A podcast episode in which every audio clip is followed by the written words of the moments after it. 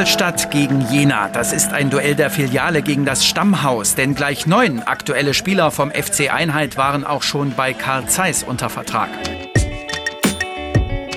Damit ist der Drops gelutscht. Jena hat nun immer öfter freie Fahrt Richtung Rudolstädter Tor und nach Fehler von Torhüter Ackermann erhöht der eingewechselte Marc Philipp Zimmermann auf 4 zu 0. Der gleiche Spieler setzt auch den Schlusspunkt unter eine am Ende sehr einseitige Partie. Jena gewinnt mit 5 zu 0 in Rudolstadt.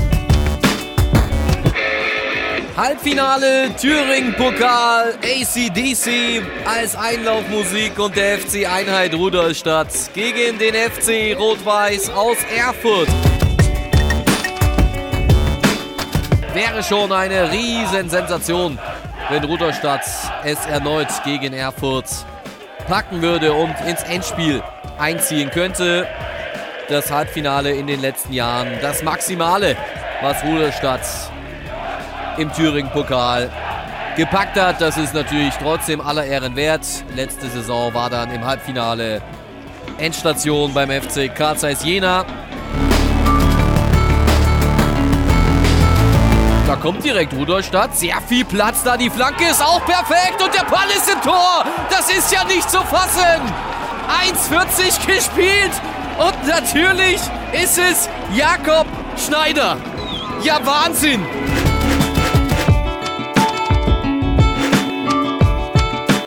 Und es kommt Markus Güttich. Arbeitet im Büro bei den Stadtwerken Jena. Dreht der Erfurt hier den Saft ab. Mit seinem Treffer. Da muss natürlich erstmal auch der Erfurter, der dann kommt, verschießen. Domaschke gegen Güttich. Güttich, Domaschke hält! Domaschke hält gegen Güttich. Und jetzt alle Trümpfe beim FC Rot-Weiß Erfurt.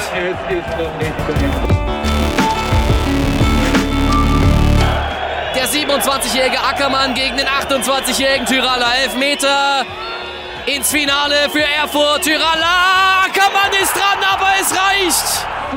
Ein Strafstoß bezeichnend für diesen geduselten Finaleinzug des FC Rot-Weiß Erfurt. Ackermann ahnt die Ecke. Ackermann ist dran, aber es fehlen Zentimeter. Und Rot-Weiß Erfurt steht im Endspiel, gewinnt letzten Endes mit 7 zu 6 nach Elfmeterschießen.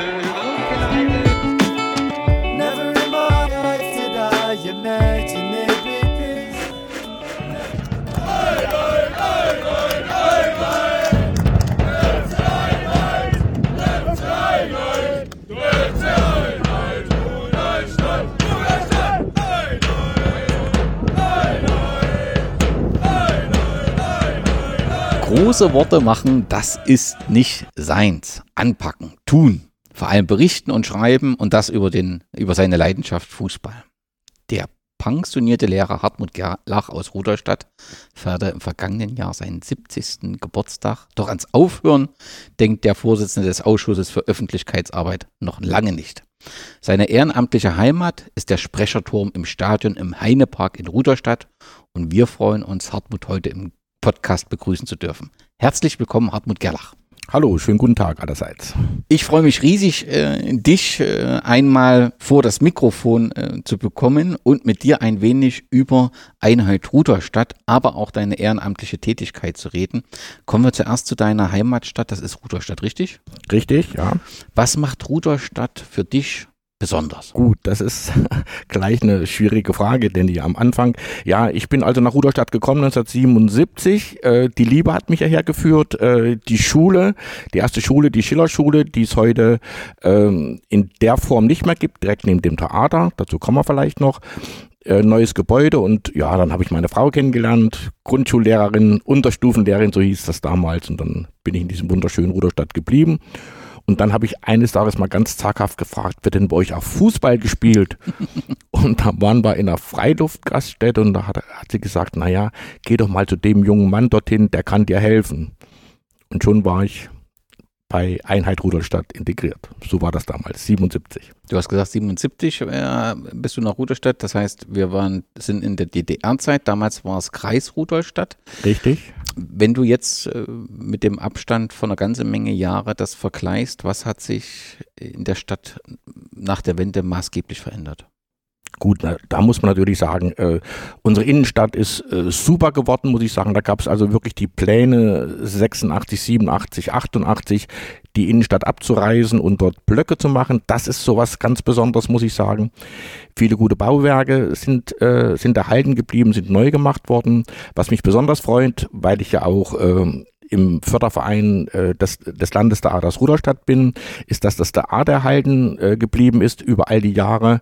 Äh, auch wenn es jetzt ja ein bisschen schwierig ist mit dem Neubau, aber das ist eine ganz tolle Sache und ich bin also wirklich ein begeisterter Theatergänger und äh, es gibt nur noch den Fußball, der, der drüber steht, aber also eine sehr, sehr schöne Stadt, eine Stadt mit schönen Parks, mit einer verbesserten Sportanlage durch den Kunstrasenplatz. Also es gibt da eine Menge Dinge zu sagen. Ich fühle mich ein, einfach wohl in Rudolstadt. Wie hat sich die Einwohnerzahl entwickelt? Das ist ja, ich denke, wie bei fast allen sehr, sehr rückläufig. Also wir waren mal bei 30.000, hat natürlich das sogenannte Chemiefaserkombinat Schwarzer eine große Rolle gespielt, wo 6.000 Leute gearbeitet haben.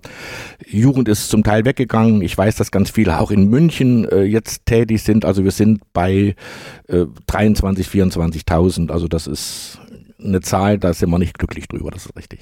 Gibt es jemand, also gibt es irgendwie ein großes Werk, wo diejenigen arbeiten? Gibt es einen Schwerpunktsarbeitgeber oder ist das eher? Nee, es sind ganz, ganz viele kleine Betriebe, die es in Ruderstadt gibt, kleinere Betriebe, äh, ja, Systembau, äh, Schadbau, GmbH, Energie, äh, also Stadtwerke, also, aber es gibt keinen, es gibt nicht mehr den, das CFK, wie das früher mal war. Du hast gesagt, du hast den Fußballverein gesucht. Das heißt, du hast bei Ruderstadt direkt als Spieler angefangen. In welcher Altersklasse war das dann? Ja, ich habe also angefangen im Männerbereich. Das war auch sehr, sehr interessant. Dort war äh, zur damaligen Zeit unter anderem der äh, Övermann Trainer. Jetzt habe ich den Vornamen vergessen. Der Vater von Michael Övermann. Richard, Richard Oebermann war einer der Trainer der ersten Mannschaft und ich bin dann, wie gesagt, auf Empfehlung dieses jungen Manns hingegangen und habe gesagt, ja, ich komme aus Jena. Dann hat er schon die, hat er schon mit den Augen gerollt und hat gedacht, was kommt da hier für ein super Spieler? Und ich habe auch mal gespielt und dabei war ich nur in der Uni-Auswahl mal und das war also nicht so äh, riesig. Und dann habe ich Training mitgemacht und hat er gesagt, naja, gehst erstmal in die zweite. Und so war das dann auch. Habe ich in der zweiten und dritten gespielt, aber ich habe mich äh, wohl gefühlt. Ne? Wie war das? Äh, Einheit zu DDR-Zeiten? Ähm, hattet ihr einen Trägerbetrieb, mit, wo du dann arbeiten konntest oder die Spieler der ersten Mannschaft arbeiten konnten? Oder war das damals nicht der Status, als war ja teilweise Bezirksliga, Bezirksklasse? Gut, also wir haben über viele Jahre Bezirksklasse gespielt in Rudolstadt und da gab es natürlich keinen Trägerbetrieb, anders als das in, äh, bei, äh, bei Chemie Schwarzer war, die also ja äh, das CFK hinter sich hatten und die auch nur das war Bezirksliga, die nur bis Mittag gearbeitet haben und dann äh, zum Training gegangen sind. Also wir haben ganz normal gearbeitet und haben dann ja trainiert zweimal die Woche unter Flutlicht, das aber kein richtiges Flutlicht war mit drei Masten. Also das war schon eine schwierige Zeit, aber eine schöne Zeit. Ja. Du bist in der Zwischenzeit ähm, Stadionsprecher, beruflich bist du Lehrer. Passt das ideal zusammen?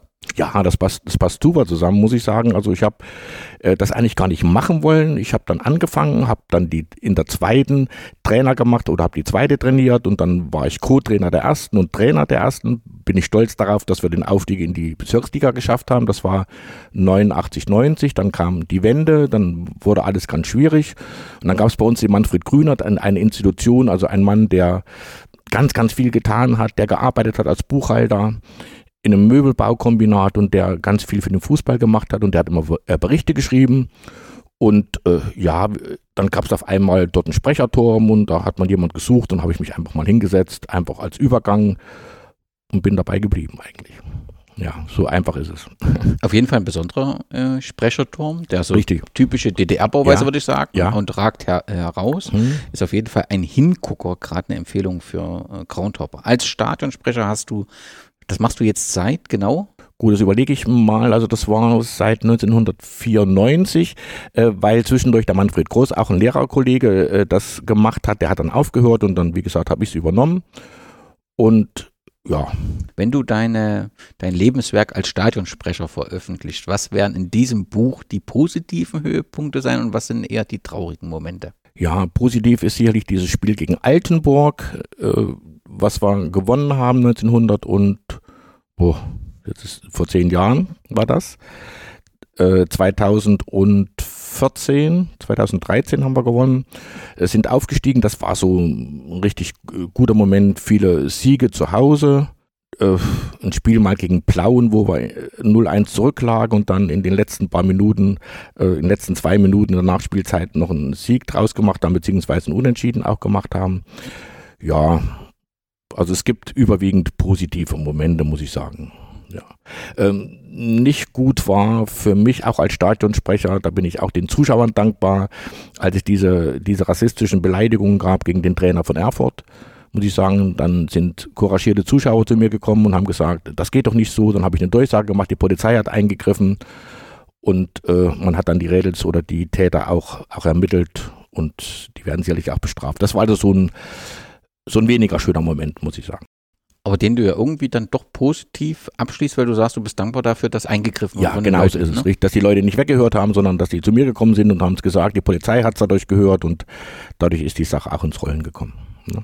Ähm, du bist verantwortlich für die Öffentlichkeitsarbeit. Mhm. War das mit dem Stadionsprecher verbunden oder kam das dann automatisch dazu bei einer Dodo-Stadt? Ich weiß gar nicht, wie das gewesen ist, also ich kann mich gar nicht so richtig entsinnen. Also ich habe äh, das Programmheft gemacht. Das Programmheft 1990 begann das mit einem Spiel gegen Kala, ich glaube 7. September äh, zwei Seiten gemacht und das äh, bis heute erhalten geblieben, natürlich mit einer anderen Qualität, mit viel mehr Seiten. Ja, und dann hat sich das, wie gesagt, mit dem Stadionsprecher so ein bisschen automatisch ergeben. Also das ist ist einfach so geworden. Genau, und dann hat man im Prinzip gesagt, der kann ganz gut reden, ja, der kann ganz gut schreiben. Der ist Lehrer, der kann das machen und ja. Dann passt das. Du hast gerade das Programmheft äh, angesprochen. Für mich gehört Fußballspielen und Programmheft zwingend zusammen. Nun ist es aber schon so, dass gerade Erstligisten in ganz Europa zunehmend auf digitale Angebote setzen und das wegstreichen. Wäre das für dich eine bedauerliche Entwicklung? Ist es denkbar, dass es mal kein Stadionheft gibt? Also äh, solange ich lebe, denke ich, wird es ein Stadionheft geben. Das, dafür bin ich, das würde ich auch gerne machen. Da, da investiere ich auch eine Menge Zeit dafür, mache das auch, mach das auch gerne. Hilft mir natürlich auch als Stadionsprecher Dinge auch, äh, ja, dann äh, an den Mann, an die Frau zu bringen, hilft mir bei Pressekonferenzen im Anschluss. Also das ist schon eine gute Sache, aber ich wäre schon dankbar, wenn das ähnlich wie bei der Zeitung ja, ich brauche die Zeitung zum Frühstück und das Programm würde man auch im Stadion lesen wollen und nicht auf dem Handy. So sehe ich das auch. Wie groß ist der FC Einheit Rudolstadt, dein Verein aktuell? Also wie viele Mitglieder hat er ungefähr? Ja, das, äh, wir, haben, wir haben ja äh, eine Nachwuchsspielgemeinschaft mit Schwarzer, mit dem SV 1883 Schwarzer, weil trotz der relativ großen Stadt es immer nicht reicht. Also wir sind bei 175 Mitgliedern. Und wie viele Mannschaften befinden sich im Wettbewerb? Oh, muss man zählen. Wir haben, wir haben also eine erste, eine zweite, eine dritte, haben A, B, C, ein, also mit einer Mannschaft besetzt, zwei D-Mannschaften, eine E und eine F. Und ja, eine Bambini-Mannschaft, das ist auch wichtig. Okay.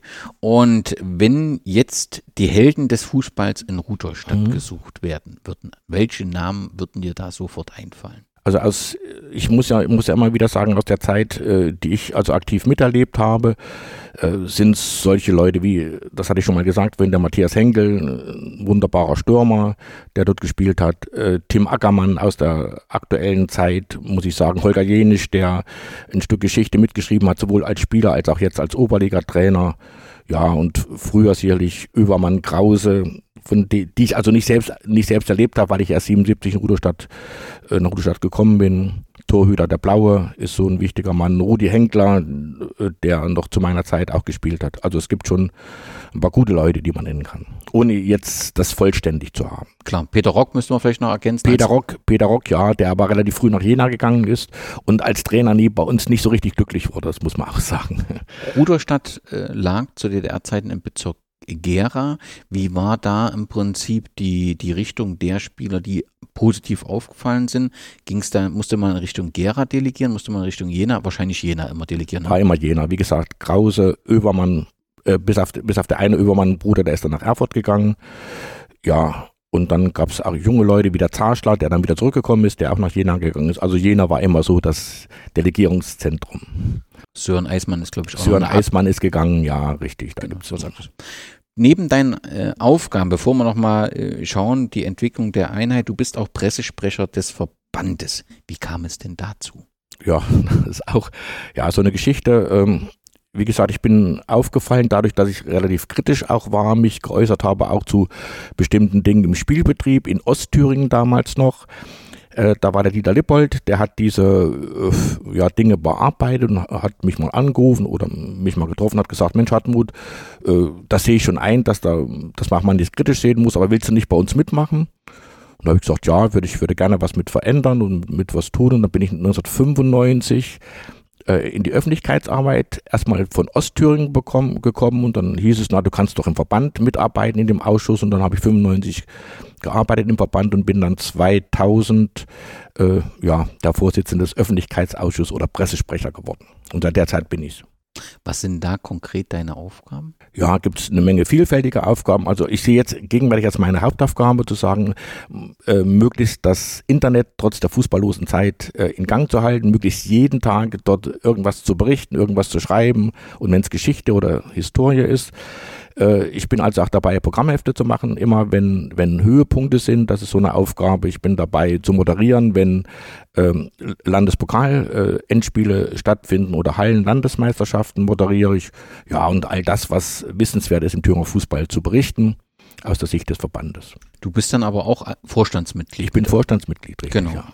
Kann man sagen, Corona ist die größte Herausforderung für den Fußball seit dem politischen Umbruch? Ja, denke ich schon. Also das muss man, muss man einfach so sagen. Es ist wirklich war es schwierig. Es gab ja du weißt, dass eine Menge Diskussionen äh, um äh, Maßnahmen des, äh, des Vorstandes, äh, um Gerichtsurteile und also da hat es schon sehr, sehr, sehr viel Theater gegeben und das Ganze ist ja noch nicht abgeschlossen. Also Jetzt wird wieder diskutiert, wann fangen wir denn an, wie machen wir es denn im Land und so. Also das ist schon nicht leicht. Aber kann man sagen, letztendlich ist man kontinuierlich auch an der Herausforderung gewachsen. Ich habe so das Gefühl, dass während zum Anfang schnell entschieden wurde, ist jetzt vor allem wird auf Kommunikation gesetzt, Richtig. wird eingebunden. Das heißt, man hat sich doch in der Zeit auch entwickelt, weiterentwickelt. Und das ist ja irgendwie in der ganzen schwierigen Situation trotzdem auch was Positives, finde ich. Ja, das kann ich nur bestätigen. Also es ist wirklich so, dass wir äh, anfangs relativ schnell auch zur Hand waren und Dinge dann auch festgelegt haben, wo es keine Mehrheiten gab und wo es Gerichtsurteile gab und wo wir zurückrudern mussten. Das ist jetzt besser. Jetzt sind auch in, in Ordnungen Dinge schon mal äh, vorbeugend festgelegt. Es wird mit den Leuten gesprochen. Es werden Vertreter von Landesliga und Landesklasse oder, oder von Thüringen-Liga und Landesklasse äh, ähm, mit an einen Tisch genommen. Der Spielerschuss berät sich mit ihnen. Jetzt haben wir mit den Mannschaften wieder gesprochen, mit der Thüringen-Liga. Also da ist immer viel in Bewegung und es geht auch nicht anders. Es geht, es geht nur so. Du warst vor der Wende aktiv, du hm. bist nach der Wende aktiv. Du hast einen guten Überblick. Wie bewertest du so die Entwicklung des Fußballs in Thüringen 30 Jahre nach dem politischen Umbruch? Ja, also es tut mir natürlich richtig leid. Ich war ja, ich habe ja in Jena studiert, äh, war dort immer, war immer schon Jena-Fan, bin dann auch, wenn es möglich war, zu vielen Spielen äh, in Jena gefahren, bin traurig drüber, dass es im Moment nur zur Regionalliga reicht. Schlimm ist es auch für Erfurt, dass die sogar in unserer Klasse spielen, in der Oberliga. Also ich hoffe, dass wir ein Stückchen weiter nach oben gehen, dass es wieder vielleicht mal zur zweiten Bundesliga reicht. Äh, betrachte mit großem Respekt die Entwicklung von Meuselwitz. Was dort getan wird, ist schon super, was Super 12 dort auf die Beine stellt und wie er das macht, das ist bemerkenswert. Und da gibt es auch eine Menge anderer Vereine, kleinere Vereine, die sich gut entwickeln. Und, aber der große Fußball, der macht um Thüringen einen Bogen. Aber er macht keinen Bogen um Rudolstadt, denn dort hat sich etwas entwickelt, was sehr beeindruckend ist. Äh, Zeit der äh, Wende, ihr seid ja, gehört zu den, mit eurer Oberliga-Zugehörigkeit, zu den Top 4, Top 5 in Thüringen mhm. mittlerweile. Ähm, lass uns mal ganz kurz zum Anfang blicken. Gibt es Informationen, was Fußball in Rudolstadt vor dem Zweiten Weltkrieg? Gab es da schon Fußball? Weiß man was, wie das begonnen hat, wer dort wie gespielt hat und wie erfolgreich war? Also da bin ich völlig überfragt, muss ich sagen. Das war so ein, das so ein Stück Geschichte, das ich noch nicht bearbeitet habe. Vielleicht jetzt in der nächsten Zeit würde ich mich da mal, wenn die Archive wieder offen sind, mal dran machen und mal schauen, was ich da. Also da bin ich wirklich richtig überfragt. Eine sehr zentrale, zentrale Rolle spielt der Fußballplatz im Heinepark. Der mhm. ist wohl 1927 fertiggestellt richtig, worden. Ja.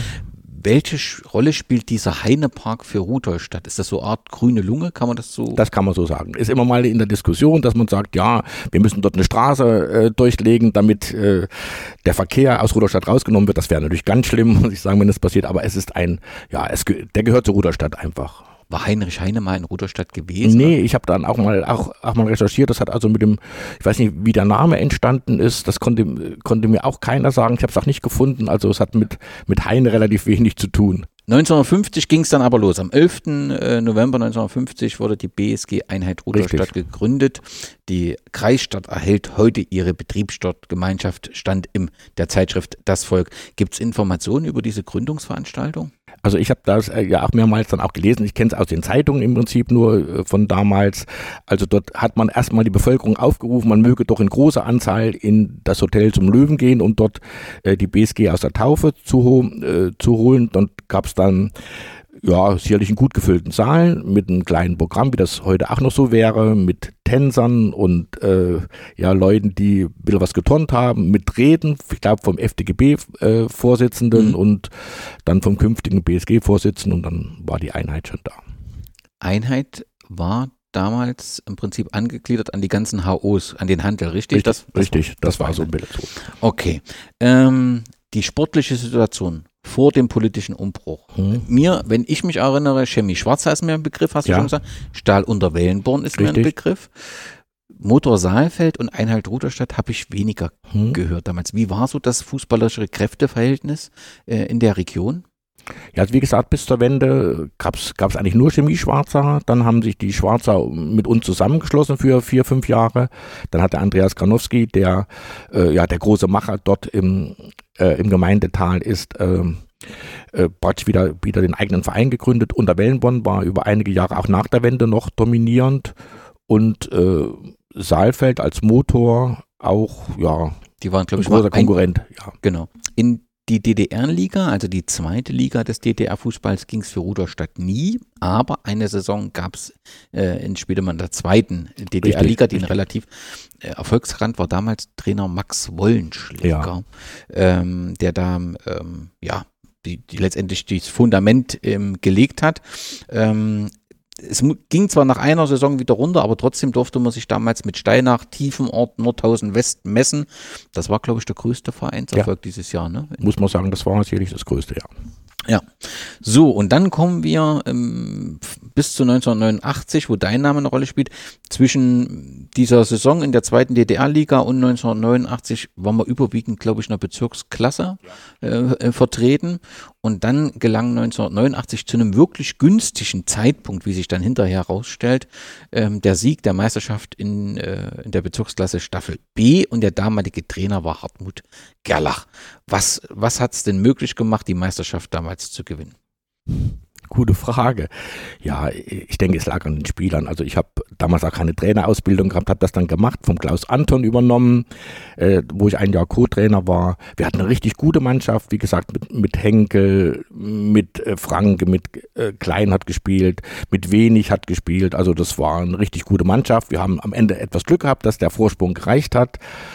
Ja, Zweiter war Karl Zeiss Saalfeld. richtig, Karl Zeiss Saalfeld. Die sind immer dicht an uns, an uns rangerückt, aber haben zum Glück nicht ganz geschafft, ja.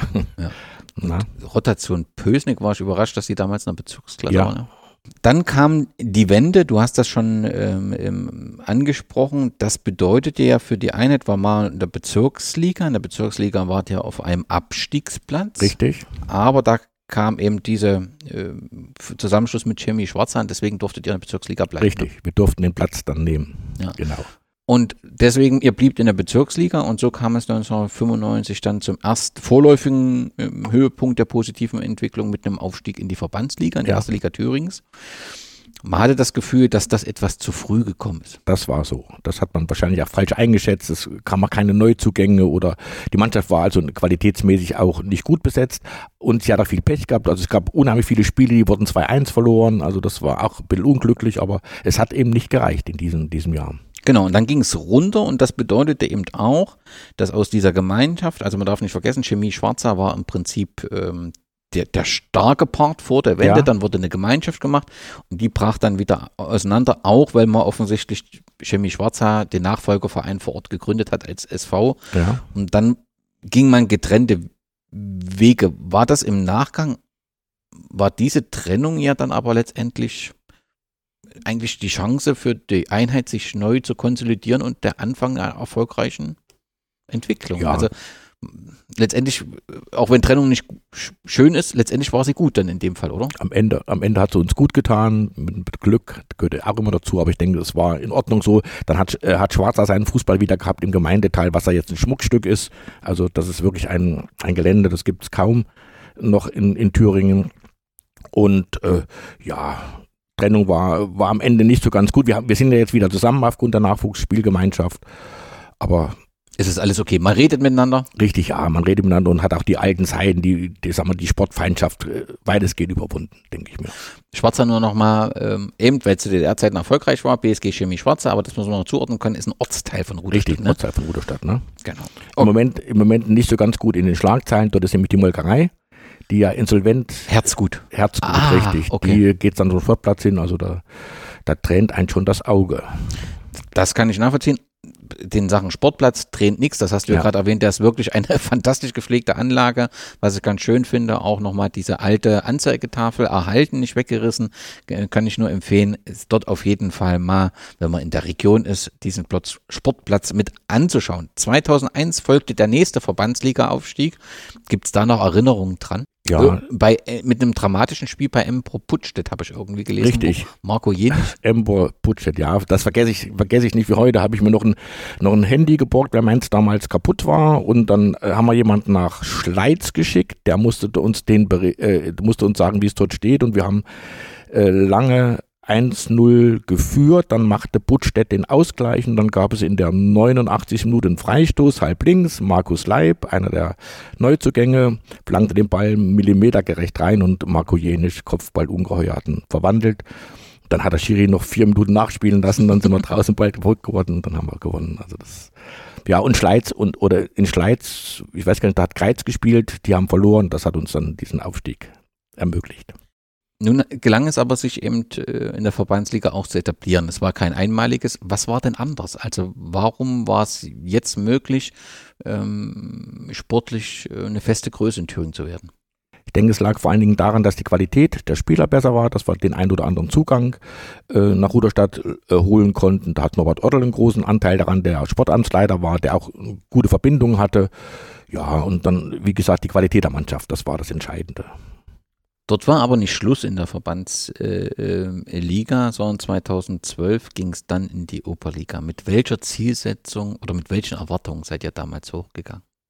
Also ich war am Anfang auch nicht dafür, äh, Oberliga zu spielen. Ich habe gesagt, Mensch Leute, äh, dort sind wir nur, äh, ja, eine Mannschaft, die, die immer um den Klassenerhalt spielen wird.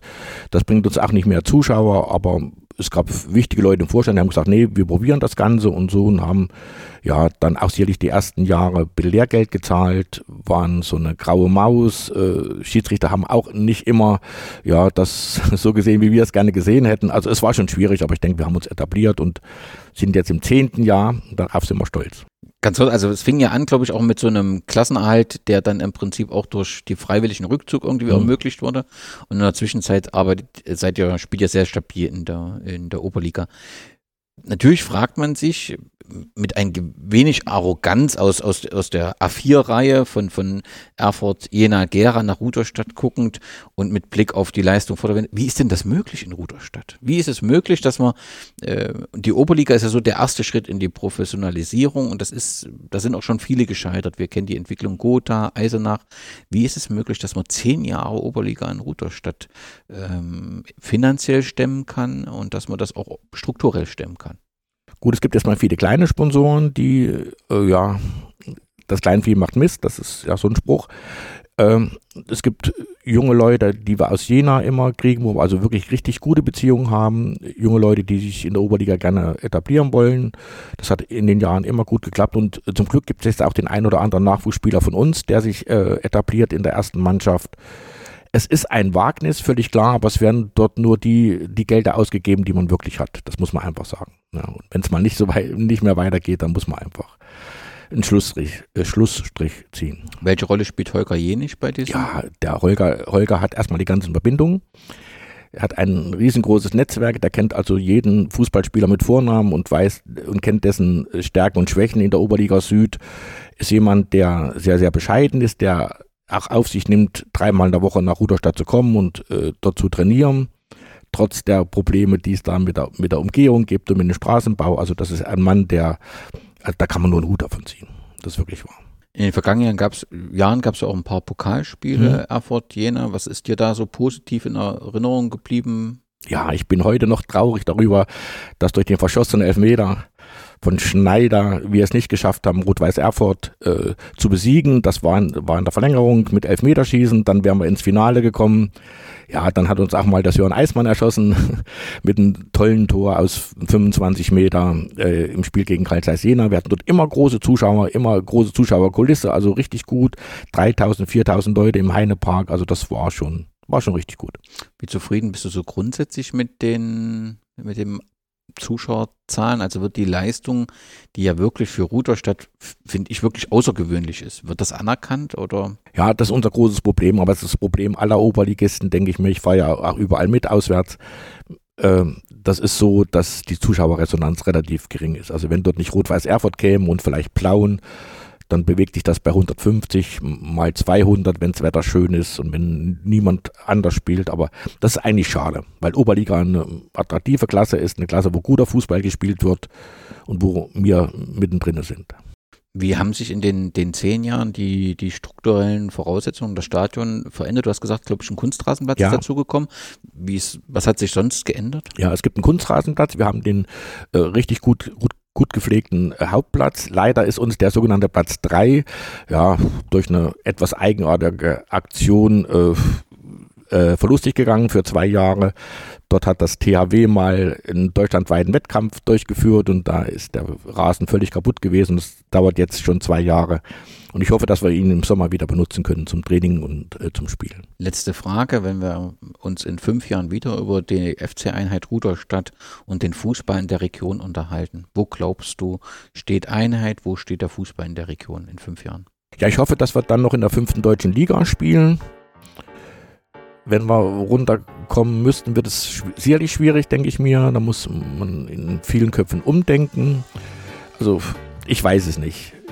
Ich kann nur hoffen, dass wir weiter dort spielen und dass wir den Nachwuchs auch weiter, weiter am Leben halten können. Jetzt gerade mit Corona ist es schwierig.